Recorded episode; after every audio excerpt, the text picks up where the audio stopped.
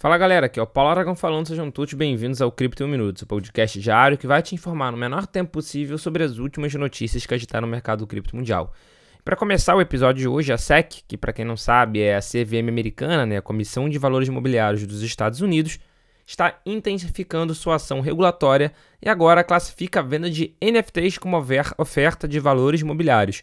A empresa de mídia Impact Theory, que vendeu NFTs para financiar suas operações, chegou a um acordo com a SEC após alegações de que a venda desses NFTs representava uma oferta de valores imobiliários não registrados.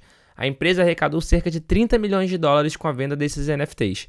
Esse caso está gerando preocupações no mercado de NFTs, com muitos vendo isso como um perigoso precedente. Afinal, muitas coleções de NFT realizam uma venda inicial de seus tokens e depois os atrelam a benefícios, sendo sua venda a principal fonte de financiamento.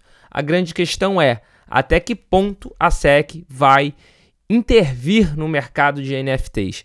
Fica a questão porque a gente sabe que está ocorrendo sim uma pressão regulatória por parte da SEC muito grande nos Estados Unidos. E continuando o episódio de hoje, a OneInt está apostando no Ethereum, é isso mesmo, a plataforma de negociação descentralizada da DEX, OneInt, fez um movimento estratégico significativo, adquirindo 6.088 unidades de Ether de Ethereum em uma única jogada.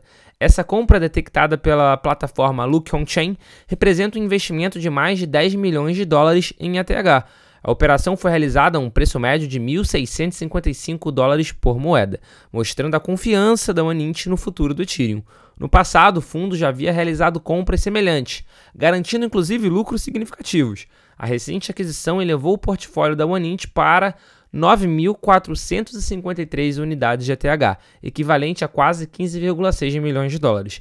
Em um momento em que o Ethereum havia recuado para cerca de 1.650, a OneInt mostra confiança nessa criptomoeda, né, que é a segunda maior do mercado, sinalizando uma visão otimista para o futuro. E falando em futuro, visão otimista, muitos usuários estão falando não muito bem da Coinbase, que é uma das maiores exchanges de criptomoedas do mundo. Pois bem, a Coinbase está no centro de uma controvérsia após diversos usuários relatarem uma falha que zerou suas carteiras.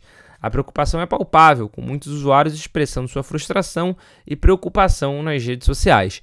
A Coinbase, por sua vez, reconheceu o problema e afirmou que está investigando o incidente. A empresa prometeu resolver o problema o mais rápido possível e restituir os fundos dos usuários afetados. Enquanto isso, a comunidade cripto aguarda ansiosamente por mais atualizações e uma solução definitiva. E claro, vale aqui ressaltar que Not your keys, not your coins, né? Se você já está mais tempo no mercado, você já escutou essa frase, não são suas chaves, não são suas moedas. É claro que para você que está chegando agora, eu entendo perfeitamente você manter o seu dinheiro custodiado com alguma exchange, com alguma corretora. Só que, se você já tem um valor significativo, vale a pena dar uma estudada sobre hard wallet, especialmente sobre esse tipo de carteira, né? Que é um tipo de carteira onde você faz a própria custódia das moedas, onde você consegue fazer um backup de segurança com as palavras seeds e tudo mais. Então, de novo, se você está chegando agora no mercado, eu entendo perfeitamente você está fazendo a sua custódia com alguma corretora. Mas se você já está há algum tempo, já tem um valor significativo, vale a pena estudar sobre autocustódia. E para fechar o Cripto Minuto de hoje, Hong Kong, conhecido por ser um dos principais centros financeiros da Ásia, deu um grande passo no mundo das criptomoedas ao lançar a sua primeira plataforma de negociação de cripto.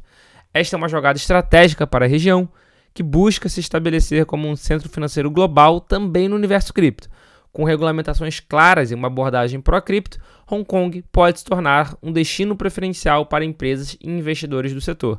A curiosidade sobre Hong Kong é que na China, por exemplo, a China continental proíbe uh, o comércio de criptomoeda. Né? Inclusive, o Bitcoin já foi banido sete vezes da China. Então, essa autorização em Hong Kong não deixa de ser bastante curiosa. Esse foi o Cripto 1 Minuto de hoje. Eu desejo a todos uma excelente terça-feira e a gente já tem um encontro marcado aqui no episódio de amanhã. Valeu!